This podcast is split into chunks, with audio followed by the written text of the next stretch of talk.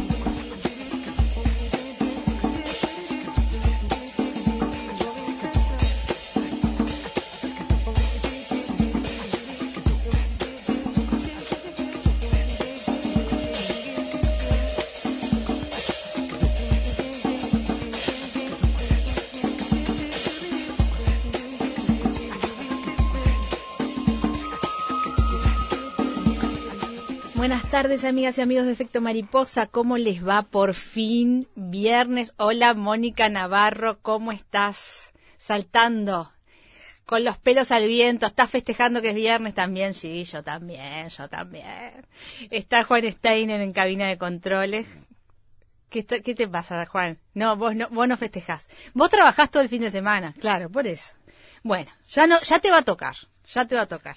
A algunos nos toca este, trabajar hasta hoy de nochecita y después descansar unos, unos, un par de días. Eh, Gabriela Yudiche en producción y bueno, eh, festejando este día viernes y además festejando que a pesar de que hace frío, no hace tanto frío como hizo esta semana y además está el solcito precioso en la peatonal Sarandí. Quédense con nosotros, ya les contamos de qué va el programa de hoy. Primero es una pequeña vibración que entra por los oídos y se te instala en el cuerpo. Después, esa insignificancia se convierte en un frenético baile de ideas. Y ya no podrás escapar. Pero no te preocupes, son los síntomas del efecto mariposa. Odio en las entrañas es nuestro título de hoy. Eh, una película que en realidad se llama eh, originalmente The Molly Maguires, una película dirigida por Martin Reed, protagonizada por Sean Connery y Richard Harris, una adaptación de una novela de Arthur, H. Lewis em, del año 1970. Eh, y que em, traslada la escena a 1876 en Pensilvania, donde un grupo de mineros decide crear una sociedad secreta, The Molly Maguires, eh, que comete sabotajes para presionar a los patrones y conseguir mejorar las condiciones laborales. Em, tenemos que decir que estos mineros son mano de obra inmigrante, mano de obra irlandesa, con bueno una, una gran dureza en el trabajo y en la vida misma. Em, los propietarios de la mina contratan a un detective para que se haga pasar por minero y se infiltre en la sociedad para destruirla. Eh, bueno, una película que mm, nos la recomendó el invitado de hoy, que es Rodolfo Santulo, escritor, periodista, guionista de historietas, eh, gran colaborador de Efecto Mariposa, que la reseñó además con un 10 y realmente después de verla no, no podemos estar más de acuerdo con él. No entiendo cómo esta película no es más conocida. Eh, ya hablaremos con él respecto a eso. pero además es una película que toca varios tópicos. Una es, la, por supuesto, la condición de, los, de los trabajos en la mina. otra es la inmigración y, y todo lo que ello trae acarreado. Otra es el, macartismo, porque allí hay un, em, un infiltrado, un delator, y esta figura va a ser, por supuesto, protagonista en la película, pero tiene mucho que ver con eh, lo que sufrió el guionista Walter Weinstein y el director Martin Reed en su momento con, la, con el macartismo, donde fueron censurados y no pudieron trabajar durante muchos años. Así que ese tema también este, está presente allí. Em, Vamos a hablar entonces primero con Rodolfo Santulo sobre esta película.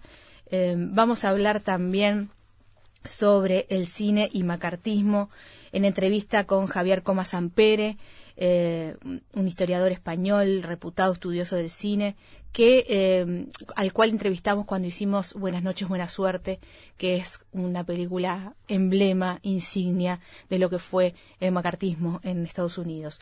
y también vamos a recordar la entrevista que tuviéramos con José Hernández Rubio, doctor en Humanidades de la Universidad Carlos III de, Madrid, sobre el movimiento obrero en el cine y cómo eh, eh, este movimiento se ha reflejado en la pantalla grande, no solo, por supuesto, de Hollywood, sino, por supuesto, de Europa y algo de Latinoamérica.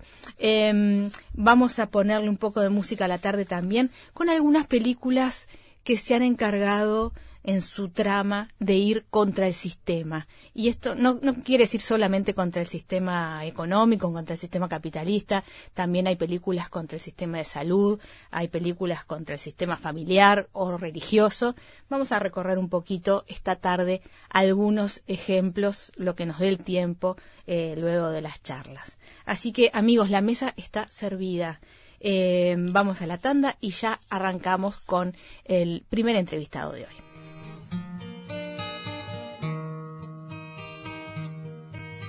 In Dublin's fair city, where the girls are so pretty, I first set my eyes on sweet Molly Malone. As she wheeled her wheelbarrow through the streets broad and narrow, crying cockles and mussels alive, alive,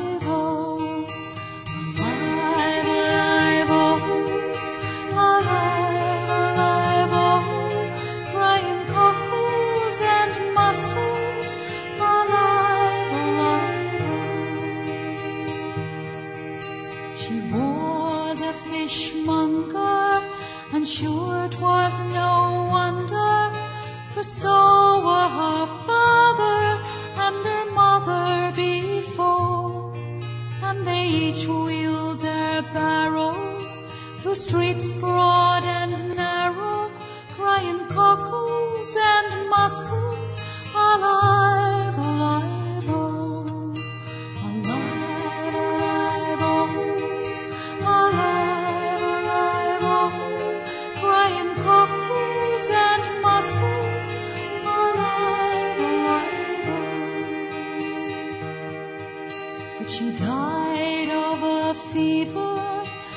None could relieve her.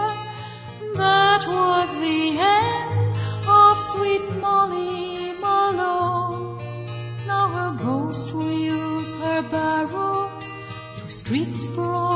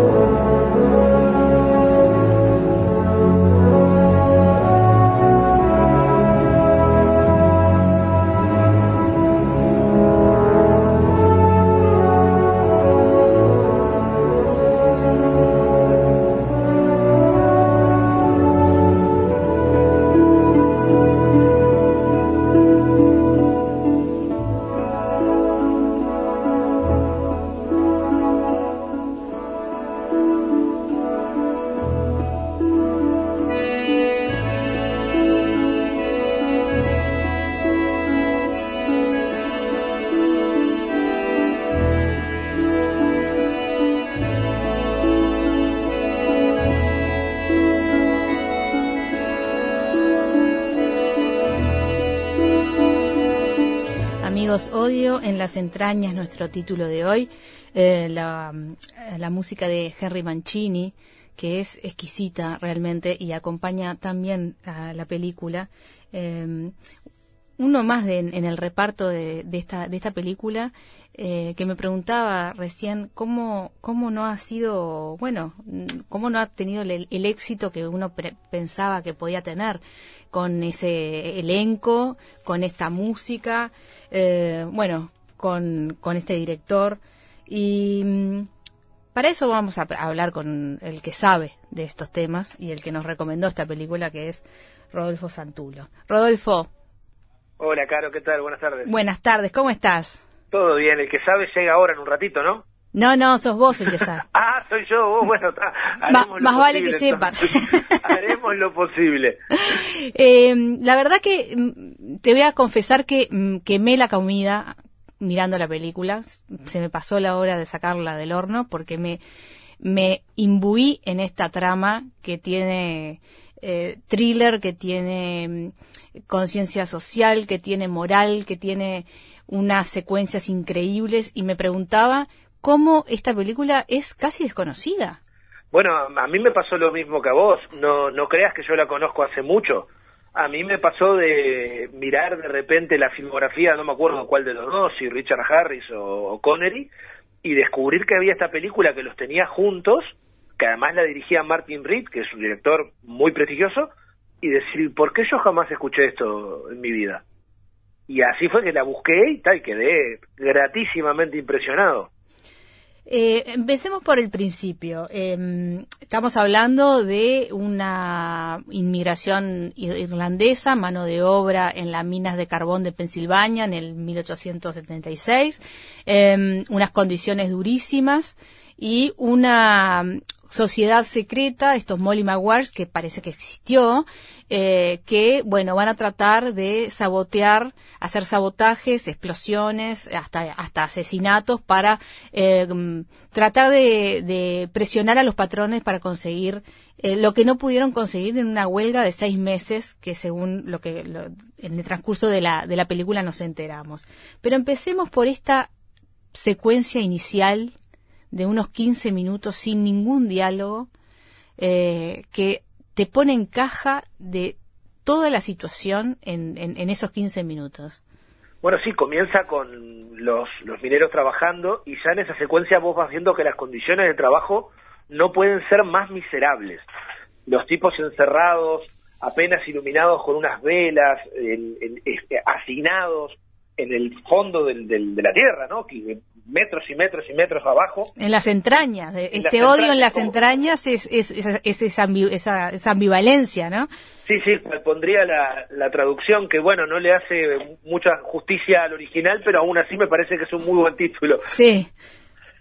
Y bueno, y este, ahí de repente en esa secuencia uno ve que hay un grupo, un cuarteto de mineros que se separan de sus compañeros discretamente y van preparando lo que termina siendo una, una bomba, una serie de bombas que terminan demoliendo una, una gran parte, una gran parte de la galería de la mina y los la policía creo que es es que al rato dice que es otro ataque de estos Molly Maguires que ya se vienen repitiendo en los últimos tiempos. Ahí está, que, que quieren ganar con explosiones lo que no ganaron en la huelga, según dice este, la policía, ¿no?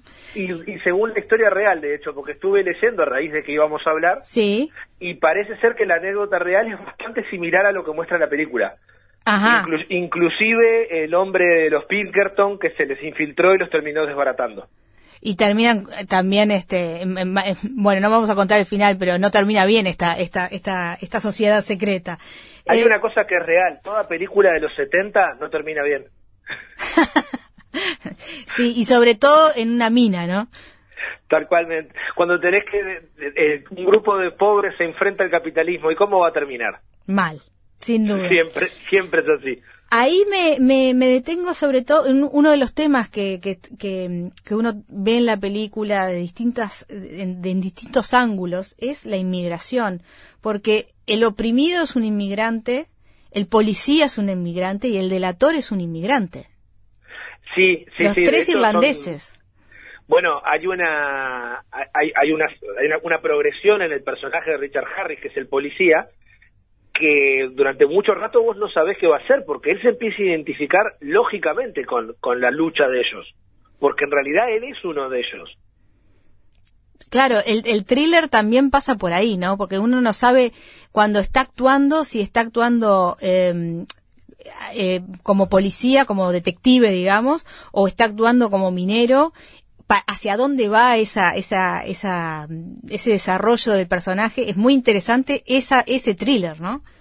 Claro, es que tenés eh, dos thrillers en uno, por así decir. Las acciones de los Molly Maguire con, contra la mina y por otro lado el infiltrado y su dilema moral a medida de que la, la lucha de los otros le va pareciendo justa. Claro. El, el, la- el tema de la pobreza y la austeridad en las imágenes se, se, mm, se nota mucho, pero además hay los pequeños descansos que hay de, de esa negrura de la, de la mina y del carbón y de la pobreza, eh, se da justamente en relación con el personaje femenino. Claro, sí, con la hija del la hija del minero, como se llamaba la otra película. La hija del minero, exactamente, eh, que es este Samantha Egar. Samantha Egar, sí, que también durante un rato funciona casi como interés amoroso en una subtrama, Claro. que también sabemos condenada al fracaso, como todo. Obviamente sabemos que no va a funcionar. ¿Sabes qué? El otro, el otro día le- leyendo un poco sobre la película, em, decían que leí por ahí que parecía un western bajo tierra, porque estaba eh, el forastero que llegaba a un lugar desconocido, en el que había dos bandos enfrentados, tomaba partido por uno y además había una subtrama de, una de una relación amorosa que, que, que, que estaba por fracasar siempre, ¿no? Y me pareció que estaba, estaba bastante bien este definido, ¿no? El western Bueno, bajo no, tierra.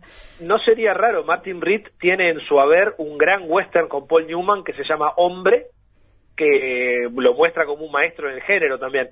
Claro. Igual más, más que western, ¿sabes? A mí, me, a mí me recuerda Cuán verde era mi valle, de John Ford, que es la historia de los mineros en Irlanda Mm. en la década del 40 y cómo de a poco se tienen que ir a otro lado porque las condiciones de trabajo en la mina no les permiten. Es una película hermosa Sí. que no tiene nada, no tiene nada de thriller. No, pero sí de las condiciones. A mí, a mí me hizo acordar mucho a Germinal, por ejemplo. También, el, claro, el- película el- francesa. el libro de, de Emile Solá, porque eh, justa- sobre todo esa secuencia inicial en la que muestra, este, lo, sobre todo la secuencia inicial, pero también en la trama, el saber que no hay, eh, no hay forma de que puedan salir de ese agujero. Y no, que además, si vos te fijás, es, es la estructura, cómo funcionan esa clase de empresas, que tenés paralelismos como la Forestal de Santa Fe o en la Patagonia, el- ambas, ambas dieron un resultado como película, como la Patagonia Rebelde. Sí. Cuando vos tenés, eh, sea una maderera, sea una minera, que los terminan teniendo en condiciones casi que de esclavitud. Porque Sí, los sí. tipos lo que cobran solo lo pueden gastar en las tiendas de la empresa, viven en, en, en barrios de la empresa. O sea, eh, eh, es dos pasos de ahí de la esclavitud. Que es la primera cachetada que el detective McKenna tiene cuando va a cobrar su primer sueldo después de infiltrarse y pasar los, los peores días de su vida en esa mina y de trabajar en esa mina, va a cobrar y le empiezan a descontar todo lo que consumió para poder vivir, obviamente, ¿no? Durante- Consumió, sí, velas para iluminarse mientras trabajaba. Sí, exacto, y le cobran también la, la dinamita Todo. para trabajar, todo se lo descuentan. Y ahí él, él empieza, ahí hay, hay un, como un clic y ahí él empieza a darse cuenta de, de las condiciones de, de, de estos mineros a los que él fue a delatar, digamos, a tratar de, de, de, de- de exhibir como, como delincuentes, se da cuenta que son unos explotados y que él había sido también explotado, ¿no? Sí, que, bueno, en realidad es este e- e- es, un explotado más, porque Claro. como policía tampoco es que le vaya muy bien. Claro. Bueno, y vos, vos decías cuando empezamos por qué la película no es más conocida. Bueno, en su estreno fue un fracaso rutilante. Pero ¿por qué? No, no, no entiendo, eh, por ejemplo, tiene, se nota que es una, una película, bueno, es de la Paramount, tuvo muy buen presupuesto. No tiene, cabe duda que plata había. Exacto, y además tenía un reparto bastante rutilante, ¿no? Digo, Bueno, debe haber varios motivos que podemos solo especular. Eh, Martin Reed había sido muy perseguido por el macartismo en su momento Sí, y, claro. Y, to- y todavía no era un nombre que fuera, no sé, un rey Midas. Es un gran director, pero que vos tenés que mirar desde acá hacia atrás para ver sus películas. En su momento era un director reconocido, pero no un éxito. Y por otro lado, la temática, yo qué sé, me parece que no, Muy de izquierda. eh, sí, no quería, no quería ser así tan, tan este eh, maniqueísta de, de izquierda o derecha, pero sí, me parece que para el, para el contexto de Estados Unidos la deben haber encontrado como una cuestión cuasi comunista, claro. Eh, sin duda es una película antisistémica, ¿no? Digo, no, no. totalmente. Eh, sin, sin duda. Este, me- quería detener, porque nos fuimos para otro lado, pero me quería detener en la, en la figura de, de Miss Mary Reigns, esta mujer, eh, bueno, que alquila el cuarto a, a, McKenna cuando, cuando recién llega. eh, y bueno, y entra, eh, entra a tallar ahí una especie de relación eh, que no llega nunca a, a nada, pero bueno, este, empieza allí. Y mm, ella, me, me parece muy interesante la, la figura de ella, porque además es un relax a, a esa negrura, como decíamos, pero además es su contrapunto moral, ¿no? Ella funciona como el faro moral de todos, porque también, también en cierta medida desaprueba la, la acción violenta de los Molly Mowar. Que, a ver, convengamos, en la película no solo lo vemos volar una mina, los vemos asesinar gente. Sí, claro, sí, sí, sí. No, em- empiezan volando volando minas, pero después, eh, claro, como toda acción de la, película va increyendo, ¿no? En un Con momento dado, mucha matan- violencia Matan, por- un, matan un capataz que debe ser un desgraciado como él. Claro, por supuesto, no, no. Hay una, hay una, por supuesto que hay, hay, hay, hay una exhibición de que obviamente la violencia eh, termina mal, eso ni que hablar. Pero ella es como el faro, como vos decías, moral, donde, donde bueno, eh, eh, eh, va también a, a refugiarse, porque ella es además eh, muy contestataria en el sentido de que eh, no está de acuerdo con la violencia, pero tampoco con la delación. No, claro que no, sí, sí, sí.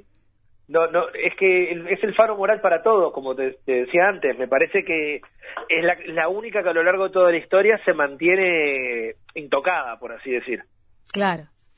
Eh, el rol de la iglesia, eh, Rodolfo, es interesante también como lo muestra la película. En un momento, eh, eh, Sean Connery le dice al, al, al, cura, he probado su manera, pero no me ha servido de nada, padre, ¿no? Es como que los, los pobres no, no pueden este, salir de allí por las buenas o por la forma en la que la iglesia les, les está pidiendo que salgan, ¿no?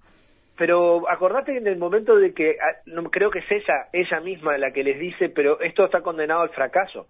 Y él Sí. dice, ya lo sé.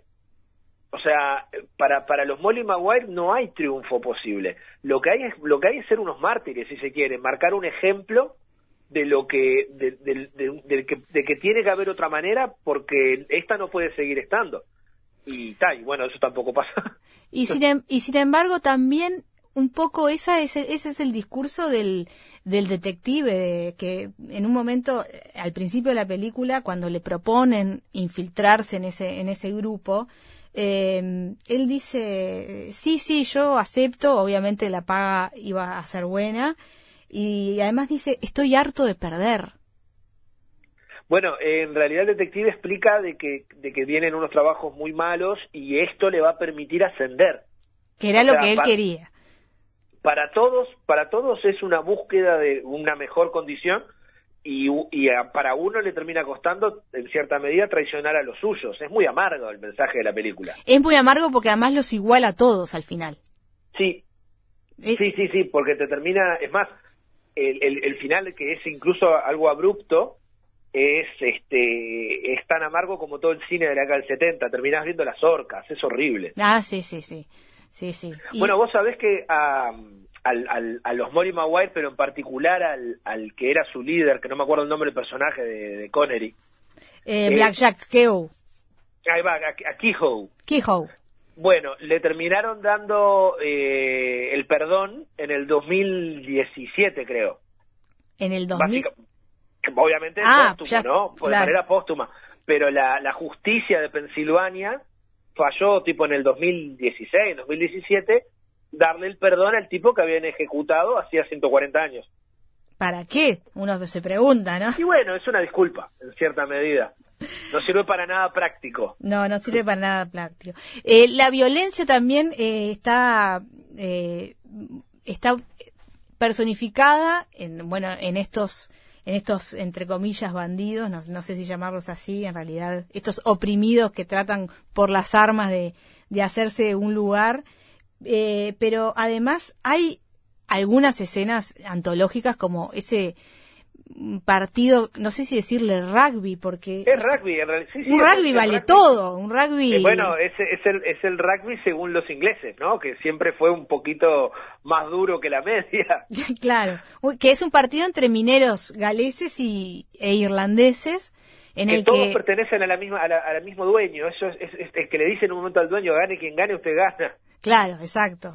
Que se va en, un carra- en el carruaje el dueño y ellos se quedan peleando porque el, el partido sigue fuera de, de tiempo, digamos. No hay tercer tiempo acá. acá No, no, no, no. Acá hay- Ami- am- amistoso por lo menos no. Pero está muy bien, eh, bueno, ni que hablar que está excelentemente filmada toda la película, pero ese, esa escena en particular eh, me da la idea de que no hay descanso para, para la gente. No, no, nunca. Porque aparte, eh, vos mirá las casas en las que viven, o sea, eh, es, es todo es todo tan agobiante y miserable. Es una película que no es para ver cualquier día, ¿no? Uno tiene que estar de, de un humor especial. Sí, Me, me me parece que igual el thriller la, la suaviza un poco. Para mí no esa un es la No clave. es un dramón, no es un dramón. Para mí esa es la clave, la clave, porque lo que te atrapa y lo que te saca un poco de la negrura del carbón es ¿qué va a pasar acá? ¿Qué- Esto, esto para dónde va a ir? ¿Cómo va a terminar? Aunque sabes que obviamente la mayoría va a terminar mal, pero querés saber cómo, sobre todo el contrapunto del, del, del actor, ¿no? Digo que es está fantásticamente bien trabajado. Sí, bueno, vol- vol- para, para no dejar en el tintero algunas cosas, cuando hablábamos de que había sido un fracaso, Sí. yo leí hace poco un- una entrevista, creo que de, de- de la década del 90 a Connery, no, de la década del 90 no, porque Harris había muerto, tenía que ser más para acá, que le preguntaban al respecto y el tipo dijo que había sido una apuesta importante de tanto de él como de Harris, tratando de salir de lo que venían haciendo. Él no quería ser más James Bond. Y para, y para eso aceptó incluso ser segundo en el cartel, que el, el protagonista es Harris, Sí. y dice que por el fracaso tremendo volvió, tuvo que volver a ser Bond, y que a Harris jamás le volvieron a dar un protagónico. Mira, qué increíble, ¿no? Eh, la verdad que se aparta mucho de lo que era de lo que era Bond. Además, Sean Connery está realmente muy bien, ¿no? Eh, si bien la la eh, la cuerda de Harris es realmente, bueno, la que la que lleva el, el- el punto, me parece, pero la entrada de, de, de Sean Connery a, a la, a la escena, a la primera escena, es que están en el medio de la mina y no sabes quién es quién, pero lo ves a él y sabes que es Sean Connery, ¿no? Sí, bueno, ya- vos, vos decías los primeros 15 minutos que no hablan, yo creo que Sean Connery no abre la boca hasta el minuto 25. Tenés razón. Porque Sí, después la película empieza, aparece el detective, no sé qué, no sé cuánto, y Connery está silencioso en un fondo. Tenés razón. Es, es, es impresionante. La verdad que eh, yo te agradezco eh, que nos hayas recomendado esta película porque Por favor. no había forma de que la pudiéramos encontrar si no era por vos, porque realmente me sigue sorprendiendo cómo yo creo que es una cuestión política que que Y- hizo y que me no parece haya que es una, es una suma de cosas. Eh, un fracaso de taquilla en su momento, un director que venía con mala fama y que se fue quedando oscura. Me parece que incluso no, no tiene esos relanzamientos en Blu-ray y todas esas ediciones especiales que terminan resultando un rescate. Me parece Claro. que no. Claro. Rodolfo, no te quiero despedir antes eh, de comentarte, mm, que nos cuentes más bien, eh, sobre estos 70 años del Teatro del Galpón, que nosotros ya hicimos una nota sobre ello, esta institución, que significa mucho para vos y en la que estás involucrado. Bueno, evidentemente soy el no soy no sé si no soy el menos indicado para hablar de los 70 años de Galpón, ya que mi relación con el teatro siempre ha, ha- ha sido personal, pero no es que yo sea un colaborador del teatro.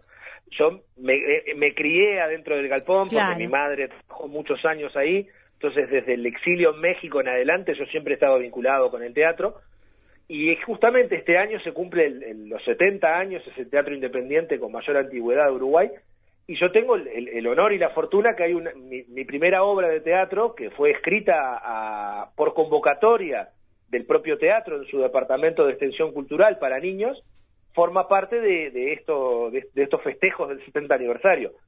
Eh, la obra se llama El Portal, es una obra para niños de 10, 11, 12 años. Tres leyendas de terror.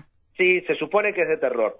Yo por ahora, por ahora he visto más asustados a los adultos que a los niños, lo cual habla de que los, ni- los niños vienen cada vez más duros. Para, ¿y tomás tres elementos de, de- de Sí, acá? eh, claro, me pareció interesante que ya que iban a, a mirar tres leyendas de terror, fueran leyendas que capaz que después pudieran ver en, eh, en la Montevideo real. Entonces a- aparece el fantasma de Clara de Zúñiga en el Museo Blanes, que es una leyenda del propio museo. Aparece la momia Eso Eris, del museo que está al lado de la Intendencia, el de Historia y Natural. Y aparece la Casa del Águila, que es una, una casa cerca de la Curva de Maroñas, que es así, no, no está incluida en ningún paseo o museo, pero tiene una leyenda muy negra. Vos sabés que mi hijo el, el otro día fue al Museo de Historia del Arte, de Arte Natural y vino impresionado pero impactado con la momia. Porque la Impactado. momia es impactante. Así que la verdad que es un- una oportunidad impresionante para poder llevarlo a ver este el portal Tres Leyendas de Terror eh, en el Teatro El Galpón. Sí, eh, no- está, si no me equivoco, hoy en día está solo para extensión cultural. O sea, tendría que ir con la escuela. Ah, ¿en serio? Ah, Sí. ah, bueno, entonces le voy a le voy a decir, voy a voy a sugerirle a la escuela realmente que ya que fueron al museo que vayan a ver la obra.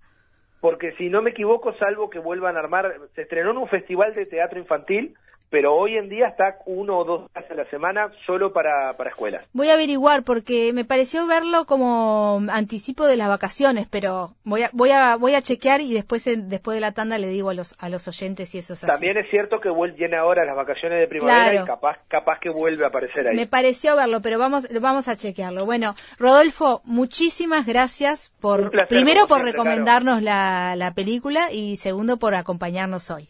Disculpas que no pude acompañar en persona como me hubiera gustado. No, bueno, ya tendremos oportunidad, no te preocupes. Muchísimas Bueno, gracias. Beso grande. Gracias. Rodolfo Chau, chau. Santulo, amigos.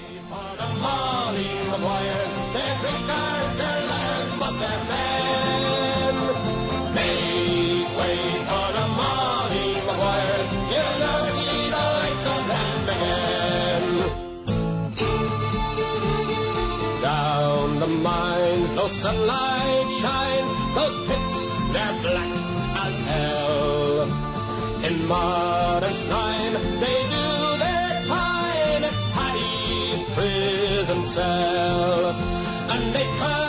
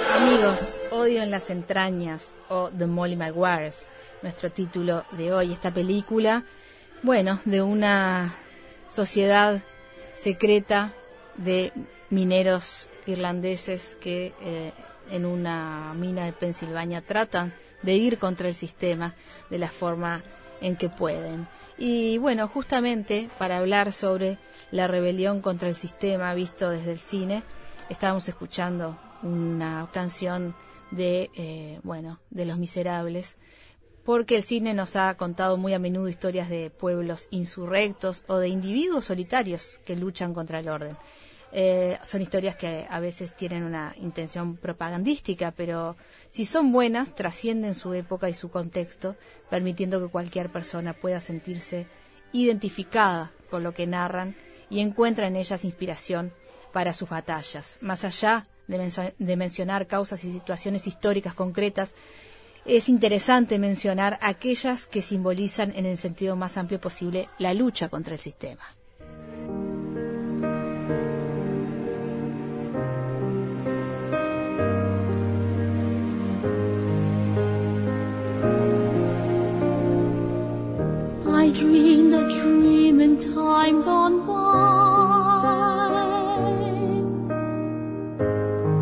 Was high and life worth living.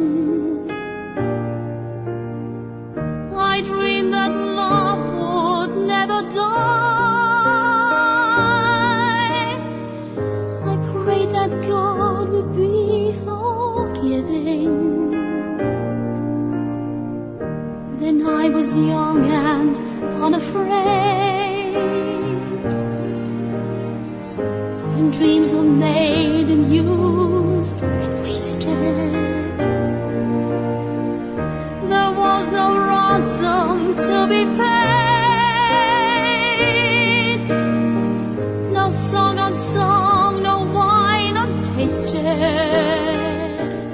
Los Miserables de Víctor Hugo fue publicada en 1862. Es una historia sobre amor, sacrificio, redención, religión y revolución, centrada en los cambios políticos y las desigualdades que existían en la Francia del siglo XIX.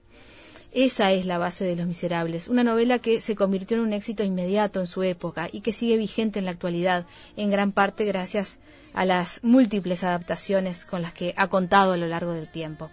Aunque los hechos transcurren en París durante la rebelión de junio de 1832, lo que nos cuenta esta historia pretende ir más allá y en cierta forma representa a todos los que sufren la injusticia social y judicial en cualquier época y lugar. Know that this wasn't planned. Don't think anyone knew their own thoughts for the fighting began. But she trusts that we understand. That the lies you were told came direct from a higher higher command. Boy is fallen from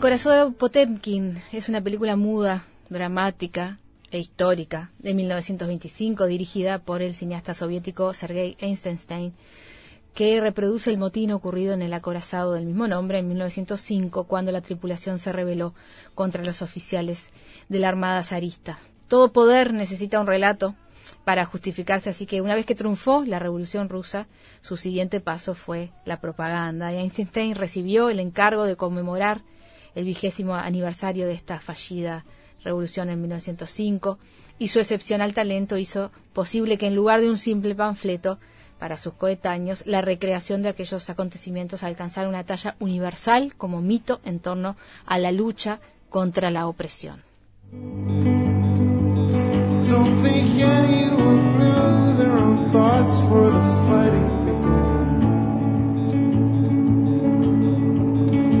She trust that we will understand? That the lies you were told came direct from a higher command. Higher command. Boy is fallen from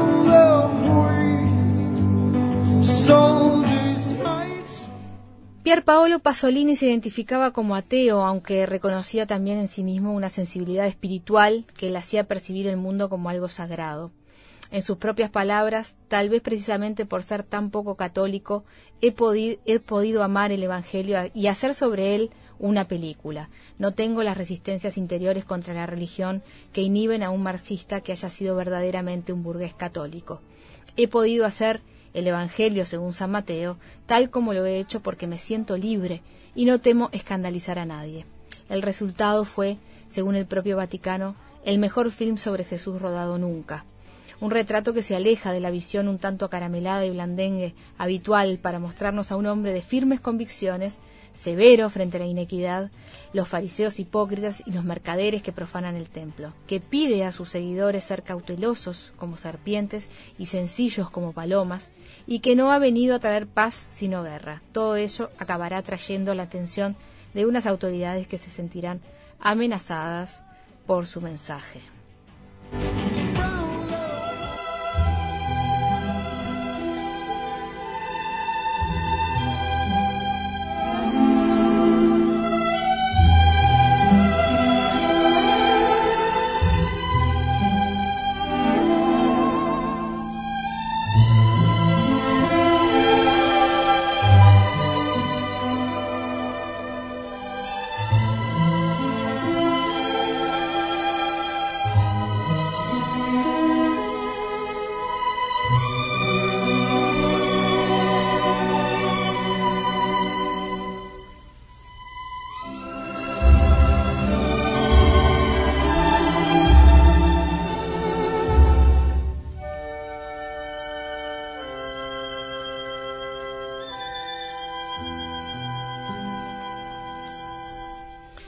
Espartaco es una película estadounidense de 1960 dirigida nada menos que por Stanley Kubrick y basada en la novela histórica homónima de, Ho- de Howard Fast.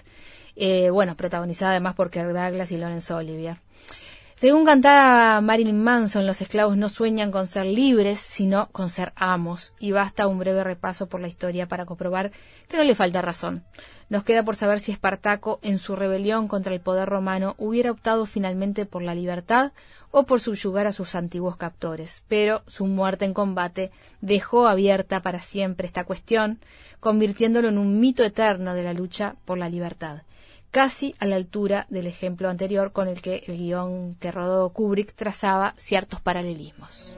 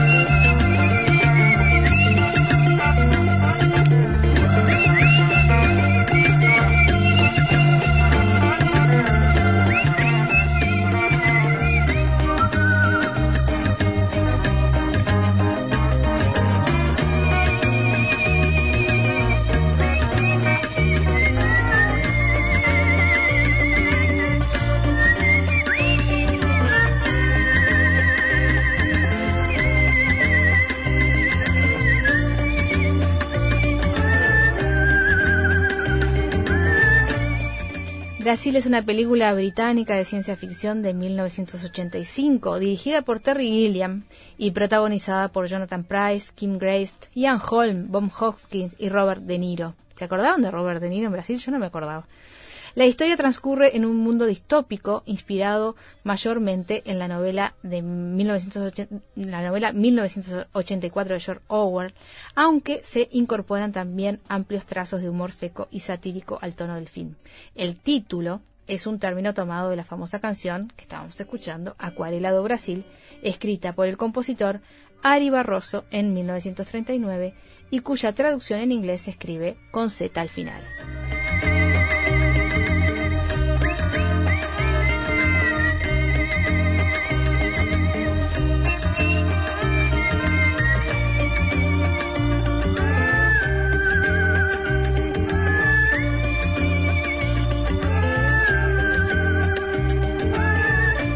Terry Gilliam incluyó este film junto con Bandidos del Tiempo y Las aventuras del barón de Munchausen, en una trilogía en torno a la lucha por la imaginación y la libertad de pensamiento. Eh, esta película recrea la sociedad distópica hiperburocratizada y sometida a la constante amenaza del terrorismo, y en ella veíamos también un, peculiar homenaje a una de las películas anteriormente mencionadas.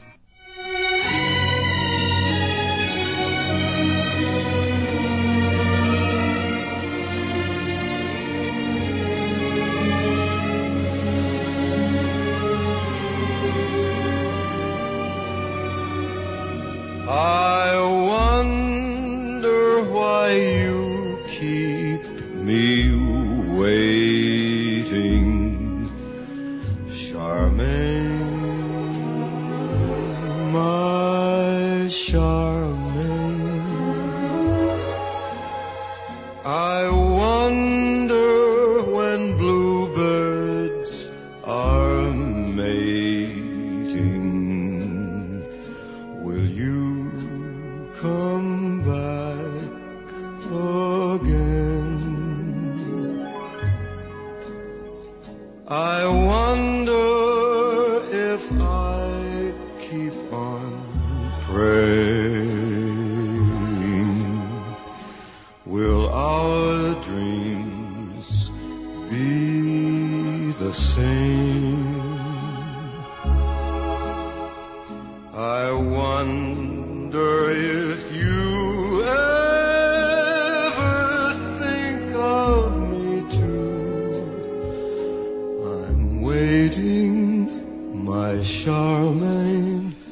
Música de Atrapado sin salida, otra de las películas, bueno, contra el sistema, eh, protagonizada por el magnífico Jack Nicholson.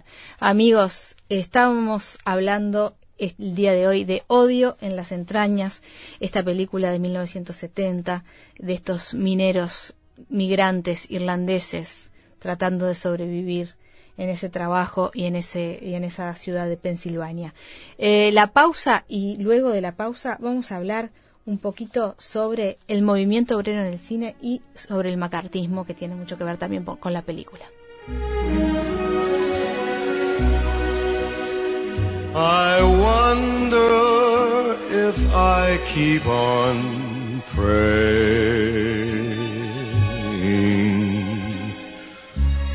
Our dreams be the same?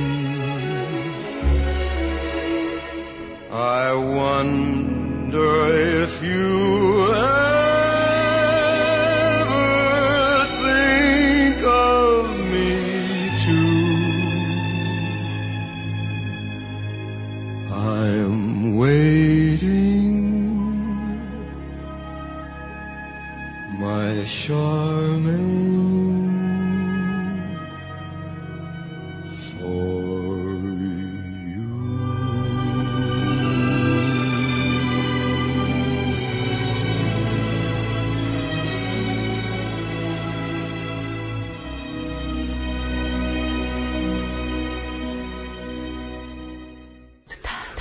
Batir las alas en cualquier parte del mundo provoca de este otro lado un fuerte sacudón en las tardes de la ciudad.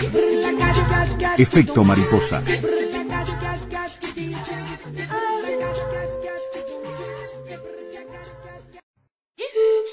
Volar es necesario. Todo lo demás no. Efecto mariposa.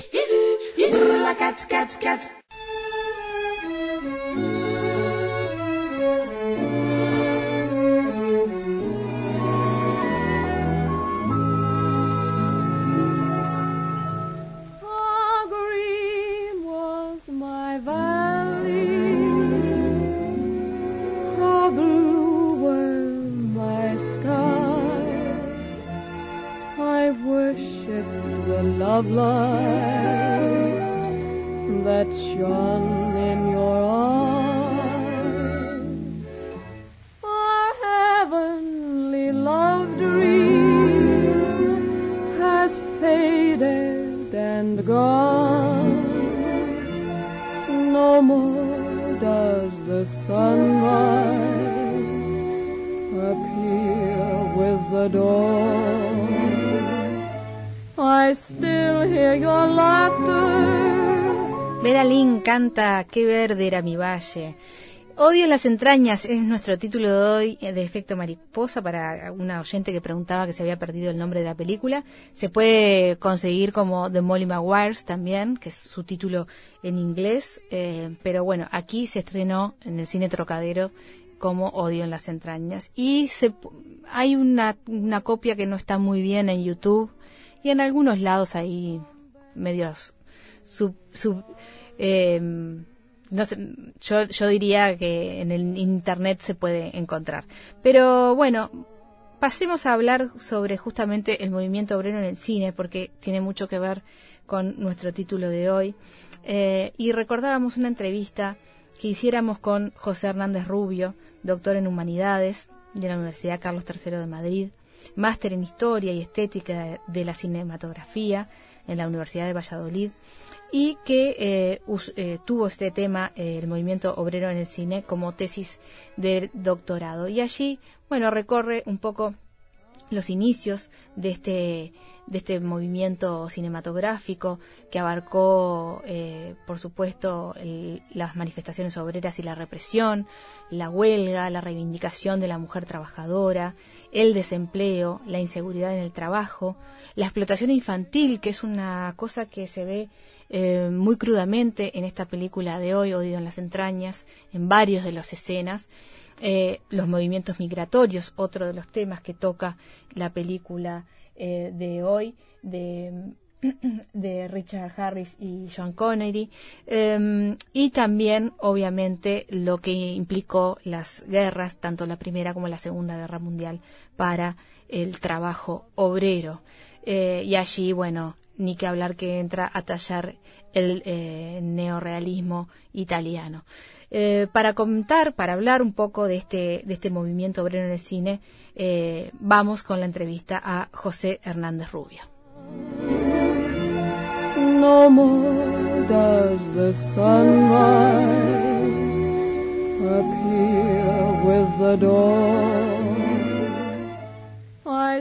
El cine ha aportado innumerables obras de excelente calidad artística, concebidas desde el más puro entretenimiento o goce estético, y además ha sabido representar con igual maestría situaciones sociales de gran diversidad donde han primado los sentimientos o las simples vivencias de los protagonistas.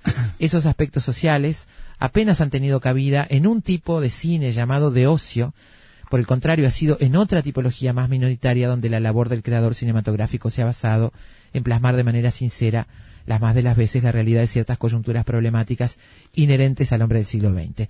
Así empieza la introducción, apenas la introducción de este extenso trabajo sobre el movimiento obrero en el cine, al que nos vamos a dedicar ahora con el pretexto de este título, la película de la que hemos hablado en los minutos anteriores. El cine, efectivamente, eh, dentro de la gran diversidad de géneros cinematográficos que se encuentra en el séptimo arte, eh, yo me fijé que muy pocas películas, eh, bueno, un gran número de películas, eh, pero en proporción a la gran, al ingente número de películas que eh, alberga la historia del cine, eh, dejaban de, de lado, dejaban de lado, eh, bueno, esta, esta tipología minoritaria eh, pero tan importante en el siglo XIX, de finales, de finales del siglo XIX, cuando el concepto del movimiento obrero toma conciencia, hasta nuestros días, pues se deja un poco de lado. Entonces, este, como digo, número de películas mm, mayor, pero menor en proporción a la gran cantidad de películas que se han hecho, pues hombre, había que rescatarlo, había que rescatarlo porque el movimiento obrero en el cine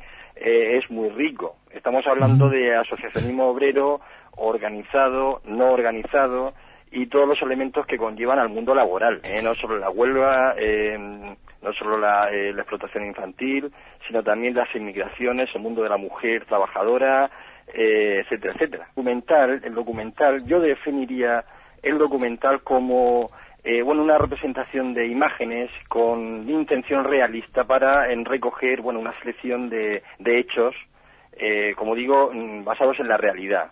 Pero no nos olvidemos nunca que tanto el documental como el cine son es una selección de imágenes, ¿eh?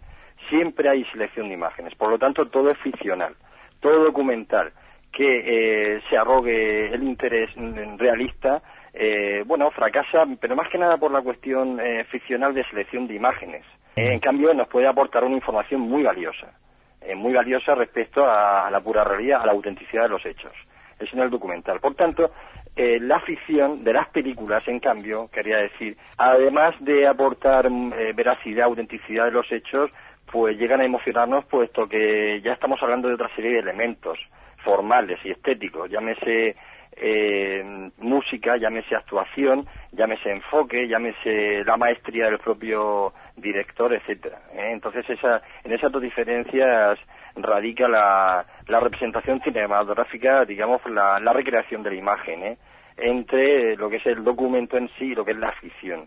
Ya John Ford, la famosa eh, archiconocida La suba de la ira de novela, novela de Steinbeck, eh, ya estaba recreando eh, en el periplo de la familia, esta familia del interior de los Estados Unidos que tiene que buscarse la vida con sus eh, carros destartalados. Eh, hay determinadas secuencias en esa misma película y en el año 39 40 eh, donde hay movimiento soterrado, movimiento obrero soterrado que reivindica frente a los patronos eh, eh, bueno, mejoras laborales en el campo.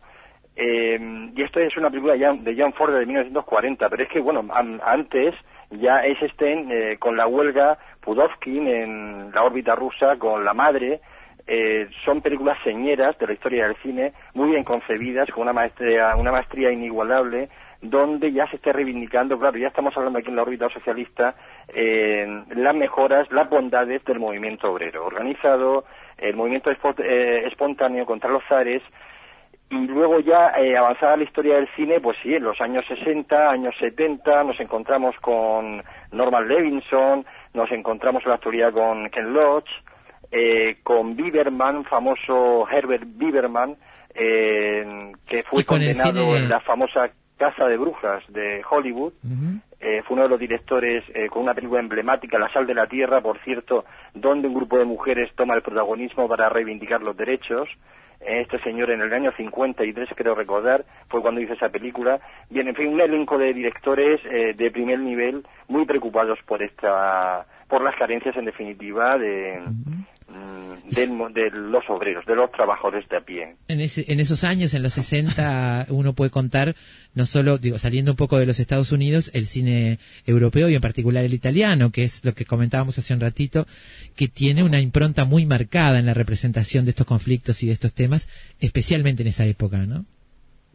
Sí, bueno, el- en, eh, bueno, en España hemos tenido una gran carencia por la dictadura, como todos sabemos, eh, pero en Italia sería, no nos olvidemos que en Italia hubo un movimiento de izquierdas eh, comunista, por así, eh, bueno, sí, mayoritariamente comunista, en los años 60-70, que eh, facilitó el trabajo de muchos cineastas que venían del neorrealismo. ¿eh? Entonces ahí tenemos a Elio Petri y, y tenemos algunos directores también eh, bueno, mm, de Sica, mm, bueno, de Sica trata el movimiento obrero mm, anterior a los 50, pero como el, el mundo más laboral, más cercano al trabajador de a pie, no tanto como eh, el asociacionismo o- obrero, eh, como lo haría Petri, Elio Petri. Ahí estamos hablando de, de un caldo de cultivo eh, donde, bueno, eh, tuvo mucha importancia la- estas inquietudes, ¿no? De las primeras huelgas, las primeras manifestaciones a favor de, de los derechos laborales, en definitiva, ¿no? Es en Italia, sí. No podemos olvidar en Francia el famoso mayo del 68 con un eh, hay una colección de documentales y una, digamos que fue constituyó por sí solo un género, el documental, en favor de, de esas manifestaciones, no de esas inquietudes izquierdistas sobre todo. Bueno, el cine militante también puede constituir como un género por sí solo donde el, eh, digamos la, el fundamento se basa siempre en cuestiones laborales, cuest- cuestiones reivindicativas en contra del patrono, en contra del terrateniente, y ese es el cine eh, militante, eh, puramente militante, puramente, mm, digamos, eh, bueno, pues es el, fundamento, lo que, lo que es la, la esencia, siempre va a pivotar todo el argumento, todas las historias sobre ese conflicto, sobre ese eterno conflicto eh, empresario, explotador, patrono, eh, contra el, ciudadano, digamos, o el agricultor o el, o el obrero que está sufriendo las penalidades.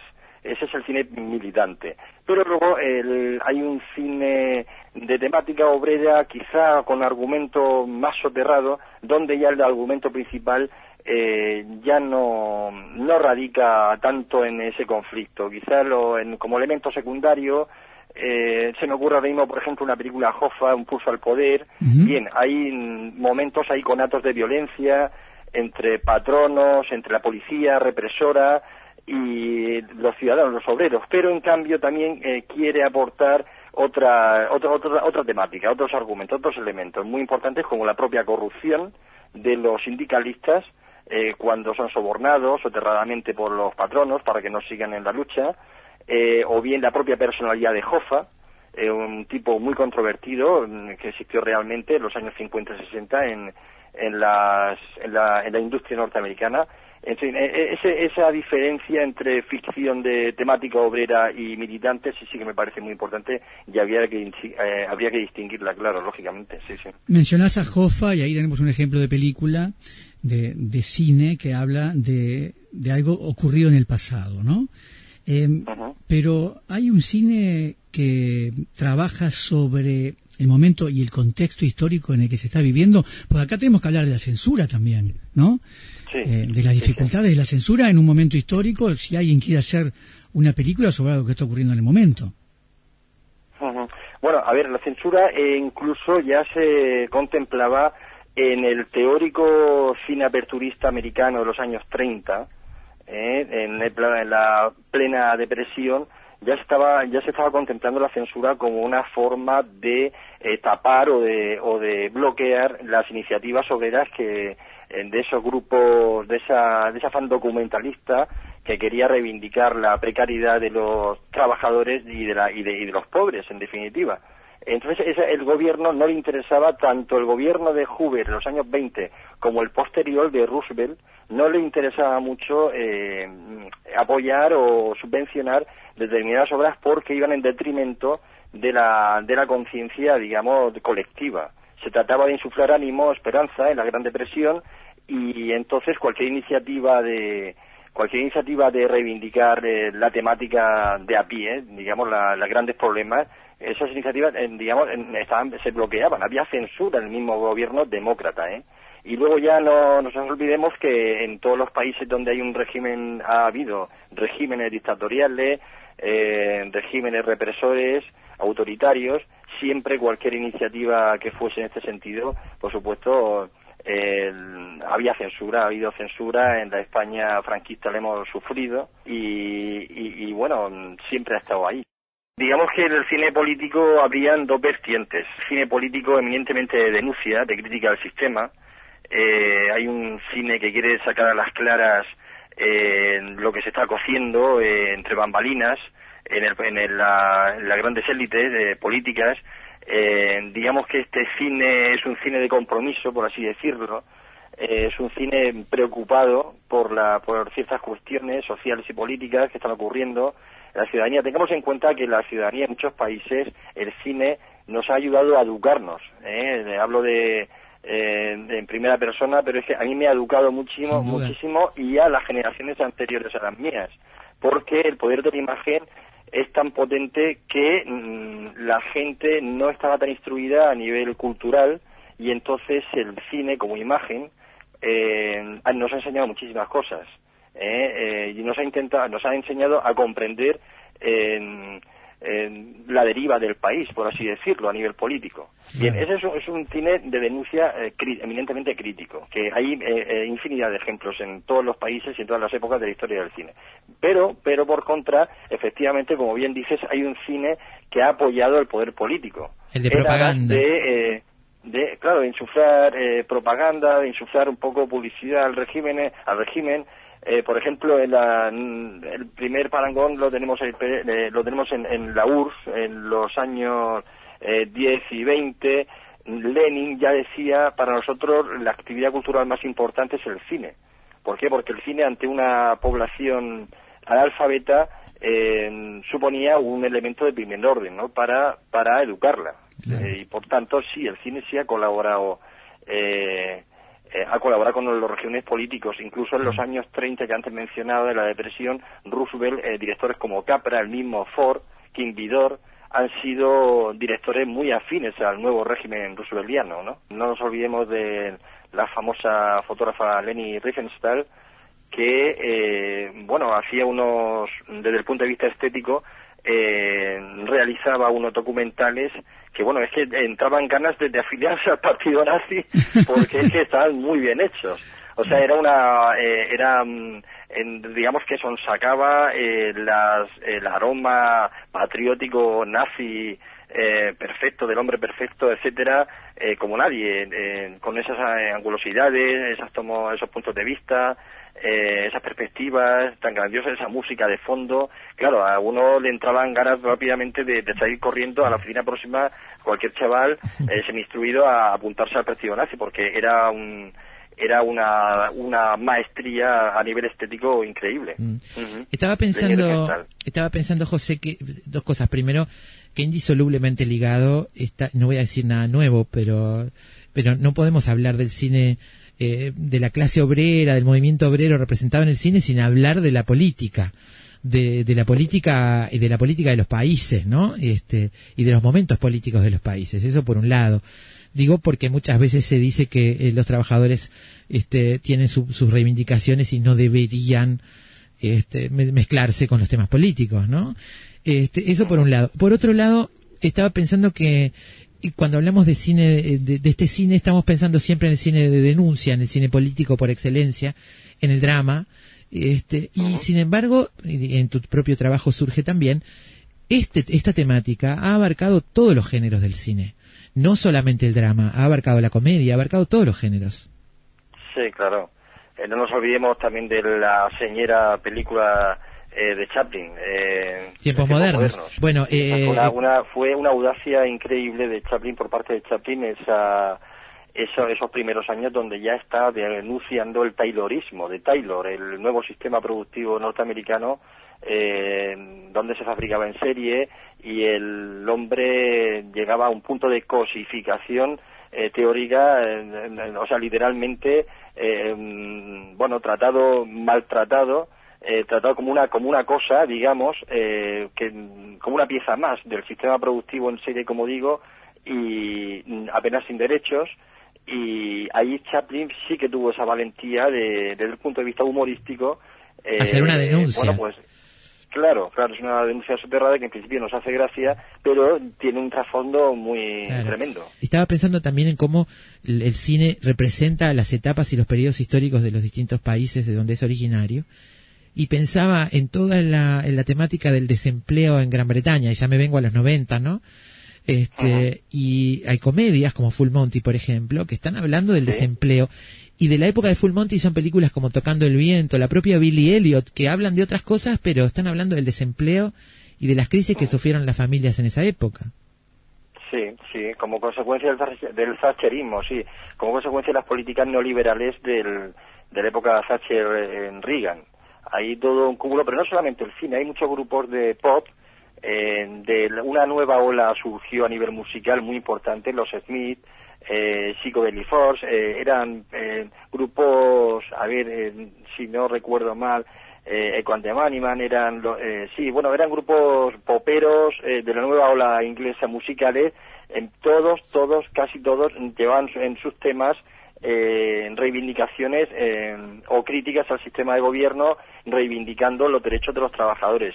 Igualmente en el cine eh, estos directores, mm, sí, eh, no recuerdo el director de, de, de, de Full Monty, pero sí Ken Loach, que ha sacado varias pelis, eh, Lloviendo Piedras, eh, Riff Raff, Riff Sí. Raff, eh, siempre se refiere a la clase más deprimida eh, de los barrios de inmensos que se bueno que están instalados en la en las grandes ciudades en la en el margen de la gran ciudad eh, se refiere el Riff Raff esa película tan famosa de Ken Loach se refiere a la gentuza digamos a la Sí. gentuza de, de estirpe mm, clase baja pero eminentemente obrera que no ha tenido digamos acceso a, a otros bienes materiales culturales económicos etcétera De lo que no hay duda es que hay Entonces, todo un cine y una cultura en general que responde a Thatcher, digamos, que responde, es producto Sí, de sí, es- el thatcherismo en- en- sin duda, ¿no? Efectivamente, no olvidemos lo- los recortes tan brutales que y esa reforma económica en aras del crecimiento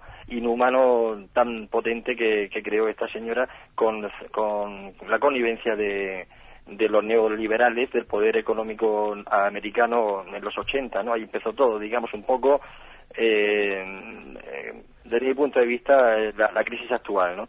Entonces, eh, bueno, eso es otro, otro tema que tendríamos que tener más en profundidad, pero eminentemente hay directores muy comprometidos por la deriva de su país, como Lodge, eh, mm, que, bueno, quisieron desde un punto de vista cuasi documental también, porque eh, asistimos a una serie de escenas muy auténticas, muy de a pie, de, de ciudad, ¿eh? en, en eso, con esos parámetros estéticos y formales nos estamos metiendo, en- en- nos está metiendo en vena la problemática, la precariedad en- de, los de los eh, no, obreros, de los ciudadanos, de las mujeres, de las familias semidesahuciadas. Como ningún otro mm, eh, director se ha metido en, tan- ha tenido la osadía de meterse como como Ken Loach, ¿no?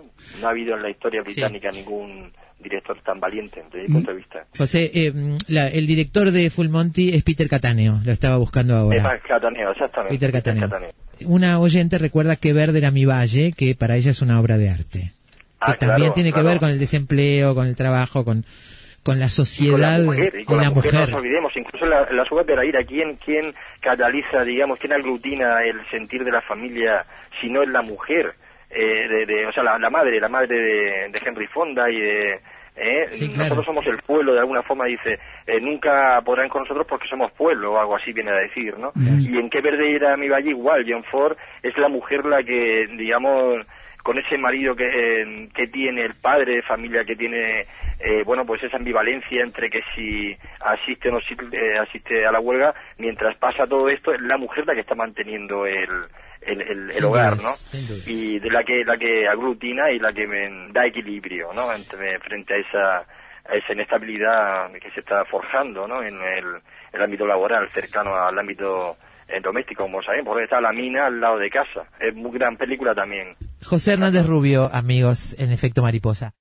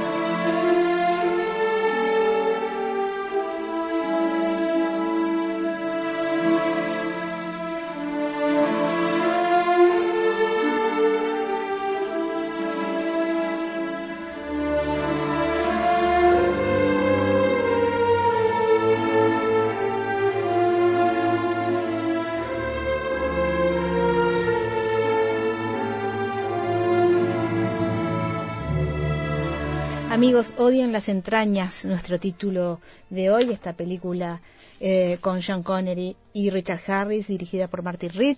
Y bueno, seguimos escuchando un poco de música y hablando sobre películas eh, que se encargan de eh, exhibir la rebelión contra el sistema. Y una película realmente que puede ser prima de esta, eh, que, nos da título hoy, es Germinal. Eh, bueno, obviamente es una película franco-belga de 1993, pero está basada en la novela homónima de 1885, escrita por Émile Zola. La película fue dirigida por Claude Berry y tiene a Gerard Depardieu con el personaje principal. Es la decimotercer novela de los 20 volúmenes que Émile Zola escribió dentro de la serie de los Rougon-Macquart.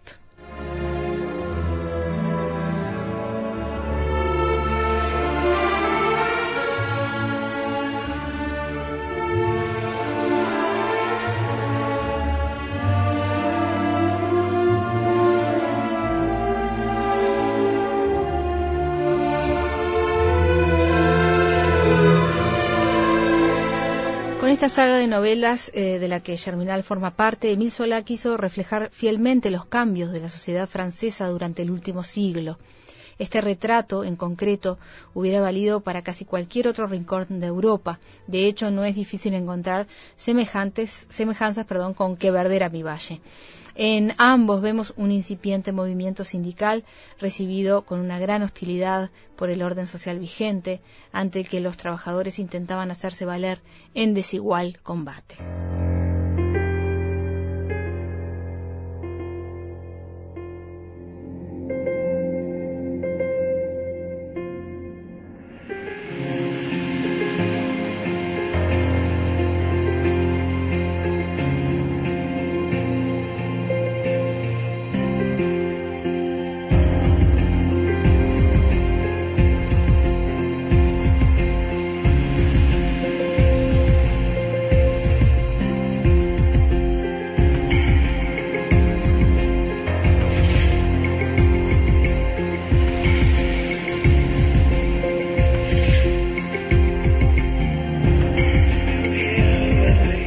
Matrix, trilogía de películas de ciencia ficción, escritas y dirigidas por las hermanas Wachowski, que en el momento de escribirla no eran hermanas, sino hermanos, pero luego cambiaron de género, de sexo, protagonizada por Kenny Reeves, Lawrence Fishburne, Carrie Ann Moss y Hugo Weaving. Eh, bueno, esta trilogía consta de The Matrix de 1999, The Matrix Reloads eh, o Recargado en 2002 y The Matrix Revolutions en 2003. When the world ends, collect your things, you're coming with me. When the world ends, you buckle up yourself with me. Watch it as the stars disappear to nothing. The day the world is over,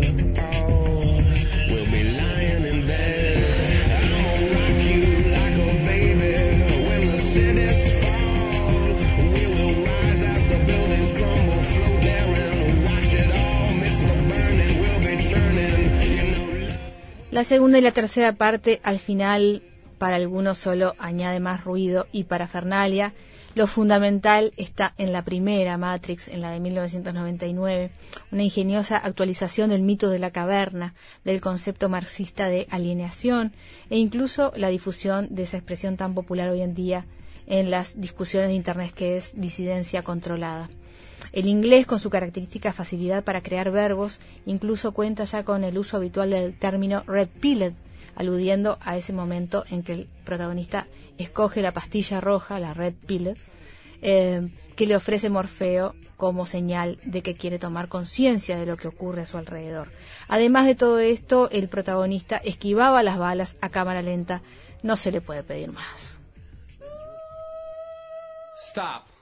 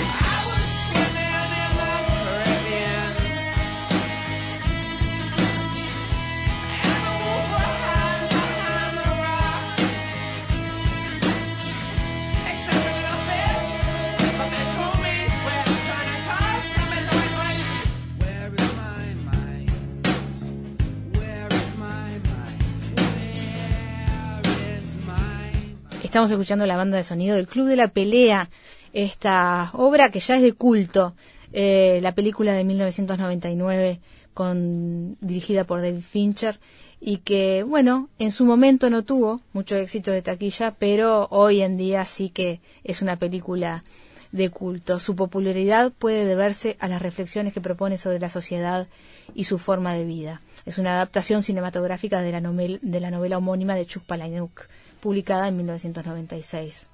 Eh, aunque su énfasis en el nos han dicho, nos han hecho creer, también deja abierta la posibilidad de discutir hasta qué punto es válido culpar a los demás de lo que uno acepta creer sobre la vida y el mundo.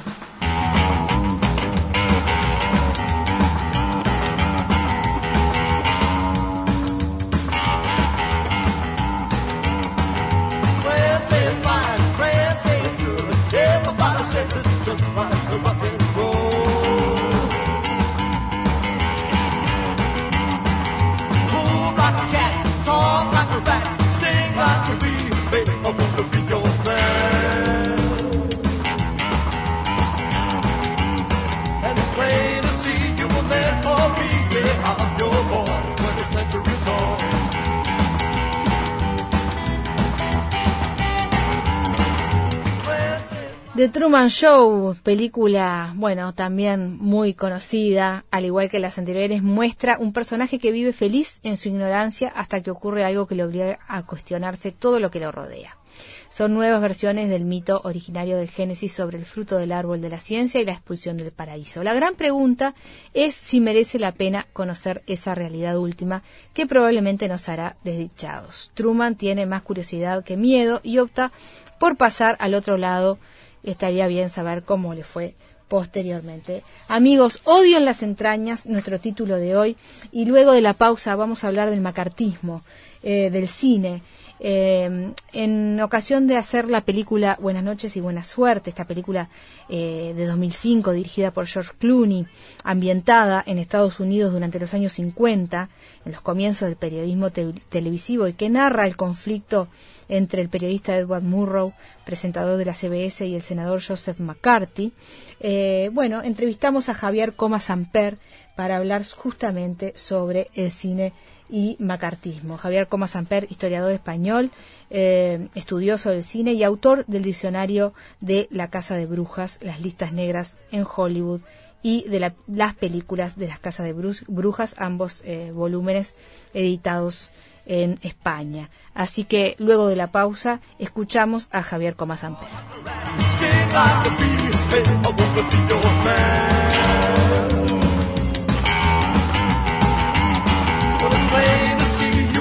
povíte a kotole.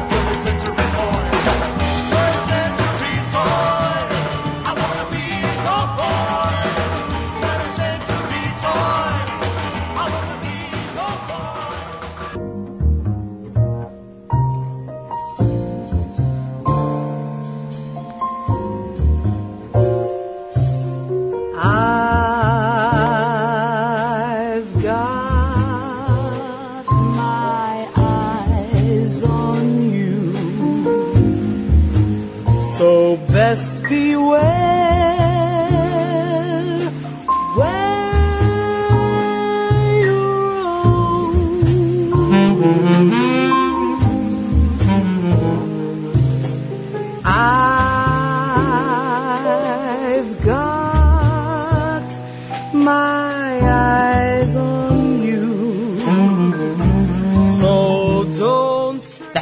Películas y el macartismo, las películas de la Casa de Brujas, Diccionario de la Casa de Brujas, todos estos son títulos que nos vinculan con un español, historiador y estudioso del cine, Javier Coma Sampere. Javier, bienvenido, gracias por atendernos esta tarde. ¿eh? Hola, ¿qué tal? ¿Cómo estáis? Muy bien. Aquí tenemos la música que nos acompaña para evocar. Es Buenas noches, buena suerte. Y nos gustaría empezar hablando un poco sobre lo que plantea esta película desde la óptica de alguien que ha estudiado muchísimo el tema. Eh, ¿Cómo te parece que la película representa una parte de esta historia? Bien, la, efectivamente es una parte de esta historia lo que representa la película, porque hay algo en que mm, normalmente, eh, tendría que decir anormalmente, se entra en confusionismos. O sea, la película Buenas noches y buena suerte eh, relata, relata la- las indirectamente, claro, las actividades de Joe McCarthy, que era un senador que, por tanto, desde el Senado emprendió su propia y particular caza de brujas o que caza de comunistas en eh, los años 50. Ahora bien, esto es una parte de la historia eh, de, la de aquella Inquisición americana, porque en realidad la caza de brujas no la empezó McCarthy desde el Senado, sino que desde el otro organismo fundamental del Congreso de Estados Unidos, la Cámara de Representantes, eh, había empezado ya eh, mucho antes, o sea, concretamente tres o cuatro años antes, en 1946, 1947, eh, los diputados de, de tal Cámara, ¿no? El, comité, el estos llamado Comité de Actividades Antiamericanas empieza. Exactamente. Este ¿Por qué el- McCarthy es el, el más renombrado y famoso, aunque no fue ni, ni, el, ni el organismo ni la persona que originalmente empieza esta historia? Sí, es el más famoso por una razón, porque fue el fue el más espectacular, el digamos el más radical en, es- en este aspecto y el que se metió en camisa de once varas, porque eh, en vez de atacar el, el cine, que era algo que en fin que a los ojos del gobierno pues les podía parecer incluso curioso, McCarthy se dirigió directamente contra, contra, nada menos primero contra el Departamento de Estado y a continuación, y esto fue lo que provocó además su caída, la caída de McCarthy, además, eh, finalmente contra el ejército, contra las Fuerzas Armadas. O sea, creyendo descubrir comunistas primero, ya digo, en el Departamento de Estado y después incluso en el propio seno del ejército. Esto fue lo que hizo eh, darse de, de bruces contra la pared. eh, hubo un enfrentamiento con él en el, con, y en las Fuerzas Armadas y realmente, claro, quien perdió fue McCarthy, que eh, además eh, tuvo una votación en contra que el mismo año en el- una moción de censura en el, en el Senado que acabó prácticamente con su carrera política y moriría alcoholizado tres años después. ¿no? Eh, por esto es lo que McCarthy, además que, tenía una actuación pública continuada, pues ha sido más famoso y se le ha tomado como símbolo y en parte también, también es más famoso porque actuó de modo oh, bastante personal, aunque él presidía también un, un comité del Senado, no el Comité sobre Actividades Antiamericanas, llevó a cabo un, un protagonismo tan fuerte que en cambio no consiguió ninguno, ninguno de los representantes que eh, eh, figuraron en el Comité sobre Actividades Antiamericanas. Este protagonismo y además y sus blancos directos, el Departamento de Estado y el Ejército, fueron los que hicieron más célebre a McCarthy. Es evidente que Hollywood había desempeñado, sobre todo a finales de los años 30, durante la Guerra Civil Española y durante la, la, eh, el, auge, digamos, del, nazismo y, en la guerra europe- europea, antes de que entrara en Estados Unidos, había desempeñado un gran papel, un gran papel de, de protesta, de reacción contra todo este tipo de cosas, o sea, de lucha contra el fascismo, en el que el Partido Comunista, en el que figuraban en la época muchos, muchos eh, hombres importantes de Hollywood, eh, tuvo un gran papel, tuvo una gran importancia. Entonces, ¿qué resultaba? En Hollywood había efectivamente eh, comunistas y personalidades importantes afiliadas al Partido Comunista y muchos simpatizantes y afines. Ahora bien, el ¿por qué se atacó Hollywood? Pues muy fácil, porque el Comité sobre Actividades Antiamericanas pensó que mm, el sector de la sociedad que podía dar más eh, repercusión y más resonancia a sus encuestas, a sus investigaciones, era precisamente el cine. Esto les daría primeras páginas en los periódicos, mientras que difícilmente las conseguirían atacando sectores, eh, digamos, menos populares como podían ser, por ejemplo, entre los que atacaron, pues el de bibliotecarias, el de profesores de universidades, el de obreros de fábricas, etcétera, etcétera. Y por esto, pues el cine se llevó la, se llevó la palma, por decirlo de alguna manera, cuando decidieron atacar algo, algo que les diera beneficio inmediato. Eh, la influencia del macartismo en el cine uno puede verla de varias maneras, pero hay, hay como dos partes muy importantes. Una es eh, la influencia en el sentido de lo que, lo que impidió o lo que marcó como, como déficit en la producción, impidiéndole trabajar a algunas personas. Y por otro lado, A muchas, a a muchas. muchísimas, a muchísimas personas, por supuesto, en la persecución. Es decir, este es un punto, ¿no? Todo lo que el macartismo influyó a- a- en contra de la buena producción de cine o de la producción libre de cine. Y por otro lado, este otro que estamos viendo, que es lo que influye como tema el macartismo en el cine, lo que ha dado este, de horas de, de- de película eh, dedicadas a analizar o a representar aspectos del macartismo, ¿no? Sí, Este- esto ha sido mucho después, porque mientras existía la- el macartismo y la caza de brujas en general, em, sí que habían películas que aludían de una forma un tanto soterrada, subterránea, porque no lo podían hacer de otra manera, aludían a lo que estaba existiendo entonces, a la Inquisición en aquellos momentos que era coetánea, ¿no? Pero, eh, claro, no se podía afrontar directamente el problema porque ninguna compañía cinematográfica se hubiera arriesgado a ella, evidentemente, y menos aún cuando las propias compañías cinematográficas eran las que expulsaban a sus empleados cuando tenían cierta constancia o, o sospechaban que, eran comunistas, ¿no? Entonces, ah, claro, eh, se, se empezó a tratar el tema una vez se había acabado la caza de brujas y ya quedaba claro públicamente que había sido una ignominia. A partir de entonces Hollywood ha hecho pues toda una serie de películas, no demasiadas, parece que podrían haber sido muchas más, pero también da la sensación de que el tema no les es grato a las compañías de estudios, porque a las compañías de, de- estudios cinematográficos, porque realmente quien sale mal parado no eran solo los inquisidores, salen también mal paradas las compañías cinematográficas que expulsaron a toda esta serie de, de profesionales y les dejaron sin trabajo, ¿no? Claro, Y la parte casos- empresarial y corporativa. Claro, claro, Que- sale muy mal parada. De aquí que sí que han habido películas, pero han habido muchas menos de las que se podría suponer, pensando tan solo que el tema era enormemente interesante, ¿no?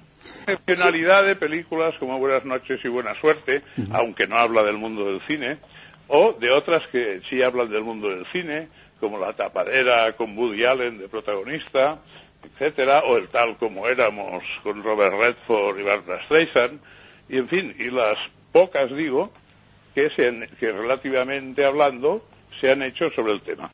Antes de que existieran las verdaderas listas negras, empezaron a haber casos en que, eh, por razones políticas, se empezaba a discriminar a determinadas personas.